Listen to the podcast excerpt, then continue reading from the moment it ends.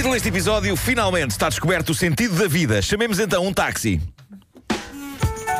Mas, antes de, antes de começarmos, eu descobri um Instagram chamado Life on the Edge. Life on the Edge Official.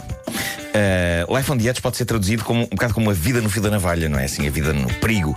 E apesar deste nome épico, tem muita estupidez humana gostosa lá dentro. E a minha favorita está num vídeo que foi uh, publicado lá e que mostra mostra o que aconteceu uh, a um homem adulto que achou que era engraçado, que achou que era engraçado encaixar-se num divertimento daque, daqueles de, de parque infantil, aqueles dos miúdos, que é tipo um.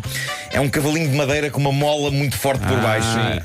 São assim duas partes, não é? Duas partes e o miúdo encaixa-se lá no meio, sim, entre, sim, entre, aquelas sim, duas partes e depois anda ali Às vezes tipo tartarugas. Sim, sim, sim, sim. Isto é um homem de meia idade que se meteu ali. E, e o que aconteceu? E, e, e não saiu mais? Não conseguiu, não conseguiu uh, sair do dele. Isto é engraçadinho, isto é engraçadinho, estão lá os filhos e não sei o quê. Lá, ah, olha, olha o papá, olha o papá aqui. E, e não conseguiu sair, ele ficou entalado entre as duas partes desse divertimento. Chega a conseguir dar a volta e ficar de barriga para baixo, mas desencaixar-se lá está quieto. Uh, impossível, o que obrigou a que os bombeiros fossem chamados para desencarcerar o senhor daquele divertimento, num momento que eu acho que é epicamente embaraçoso, mas eu estava a ver e, e, eu estava a pensar: ok, podia ser eu, podia ser eu. Sim, senhor. Pá, perfeitamente, perfeitamente. Bom, quando vocês, quando vocês se questionarem sobre o sentido da vida, pensem que pode não ser nada de tão complicado como parece. Ponham os olhos nesta que me parece ser a primeira pessoa que descobriu o sentido da vida. Um inglês que esteve focado no assunto durante 29 anos da sua vida e finalmente, 29 anos depois de ter iniciado a demanda, ele conseguiu o seu objetivo está feliz e partilhou tudo na internet. Passa a explicar. Inglaterra pode não ser o melhor sítio do mundo no que toca a culinária local. Aliás, eu acho que nem sequer há bem uma culinária local em Inglaterra, não é? Eles, eles comem é coisas de, de, todas as nações, uh, mas têm pouca coisa deles. Tem fish and chips, convenhamos que não é assim grande espingarda. Tem o beef Wellington. Há coisas melhores. Pois é, Beef Wellington. Agora, onde eles são incríveis é ao nível da bolacha. Quando vocês entram num supermercado em Londres, sim, sim. a secção das bolachas ah, e, e, dos biscoitos chega Manteiga, a comover-me. É? Muito bom, eles muita são, manteiguinha, sim. sim. São reis, reis da bolacha. A variedade, meu Deus, a variedade. E há lá uma bolacha que é mítica, que é o, o biscoito bourbon, que é uma bolacha retangular com um recheio de chocolate. Onde é que isto se cruza com a história da descoberta do sentido da vida? Precisamente no recheio dessa bolacha. Este homem, protagonista desta notícia, diz que passou 29 anos da vida dele a comer biscoitos destes com um único objetivo: conseguir comer a parte externa da bolacha deixando o recheio absolutamente intacto. 29 anos em que, com o uso delicado dos dentes e dos dedos, ele tentou é milhares de vezes em vão.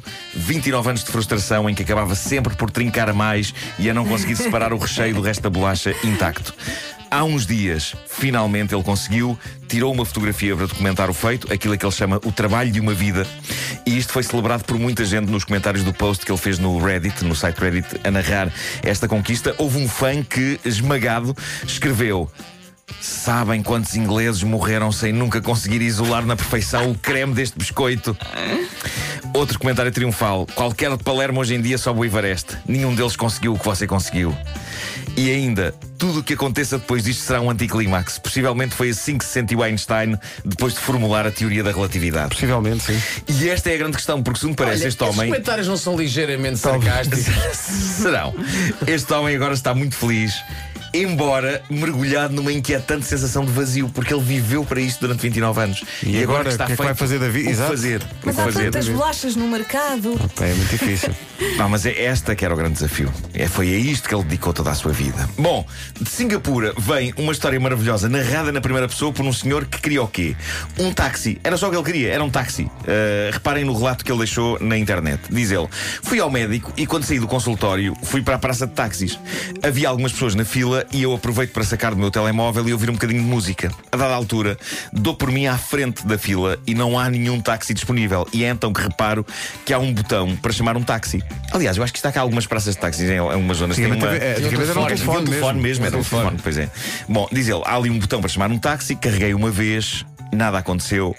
Carreguei de novo, três vezes, nada. Continuei a carregar várias vezes, nada aconteceu. Dois minutos depois, continuei a não ver qualquer táxi. Decidi virar costas àquilo e fui até uma barraquinha de gelados onde fui comer um sundae. No momento em que estava a deliciar-me com o gelado, reparo que há 15 táxis a chegar todos ao mesmo tempo à praça de táxis. O caos é tão grande que há vários a buzinar irritados uns com os outros. Um dos taxistas está tão irritado que decide acelerar e bater no táxi da frente. Entretanto, mais táxis continuam a chegar. Um dos táxis decide fazer marcha atrás para sair do meio da confusão e bate no táxi atrás dele. E continuam a chegar mais. E eu penso, mas o que raio se passa aqui? E há um polícia que diz: Isto foi com certeza algum miúdo estúpido que se pôs a carregar sem parar aqui no botão de chamar táxis. E aí percebo o botão, o filho da mãe do botão. Continuo a comer o meu gelado enquanto taxistas gritam uns com os outros e se insultam uns aos outros, e enquanto mais táxis chegam. Quando eu pensava que o caos não podia piorar, mais dois táxis chocam um com o outro. Ai meu Deus. Às tantas estavam 30 táxis. Depois de acabar o meu gelado, afasto-me cabisbaixo. Sabes que, Isto é incrível. Sabes o que é eu mais gosto dessa história? É o gelado. O gelado. Ele lá assistir aquilo tudo. Dá uma, Sim, sim, dá uma componente. Ele lá assistir aquilo É, tudo repara, enquanto ah, schlepp. Há várias coisas incríveis nesta Nem história. A primeira é a impaciência deste cavalheiro, não é? Porque ele carrega uma vez no botão e diz: Não vou fazer nenhum táxi. O que me leva a crer que ele achava que era instantâneo, não é? É. Carregas e cai do céu um pan. Ah, por outro lado, também acho que o sacana do botão devia ter uma indicação qualquer a dizer obrigado pelo seu pedido, aguardo, ou qualquer coisa assim, Sim, não é? claro. Este botão pertence àquele tipo de botões que de facto não nos dá garantias que funciona. É como aquele botão que há em alguns semáforos onde carregamos para ficar verde. Eu não sei como é que é convosco, mas eu nunca sei se aquilo fica verde porque nós carregamos ou se aquilo tem um ciclo normal entre verde e vermelho e o botão está ali só para criar no peão Aquela- a ideia de que ele tem mais poder do que realmente Sim. tem. É uma cortesia, não é? Eu tenho medo de morrer ali, carregando no botão. Sim, sim, sim. apanhar um choque. Aquilo, tem, aquilo, aquilo não tem ar muito fiável e há histórias, Há uma- há histórias muito inquietantes sobre isso. vez, é verdade, é verdade. Bom, por fim, é espetacular, lá está, Vasco, que ele se mantenha firme a comer o gelado. comer o gelado. Enquanto assiste ao caos que criou. Porque eu, assim que percebesse que a culpa daquilo era minha, eu pirava-me dali de imediato, esmagado pela vergonha. E ele só fica esmagado pela vergonha depois de acabar o geladinho. Eu acho que isso é incrível.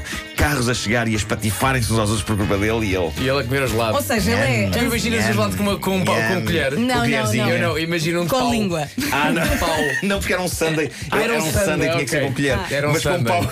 Com pau ainda é bem. Schlepp. Slap. Slap. E os carros. Pá, ele provocou três acidentes à conta disto. Foram três choques Mas que ele é ansioso para umas coisas e tranquilo para outras. É? O sim, sim, sim, aqui. sem dúvida, sim. Porque o Sunday acalma muito, não é? É. Portanto, ele está ali na vida dele, não é?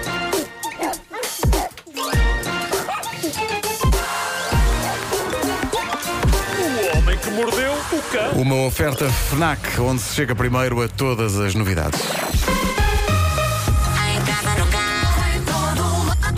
E agora são nove da manhã.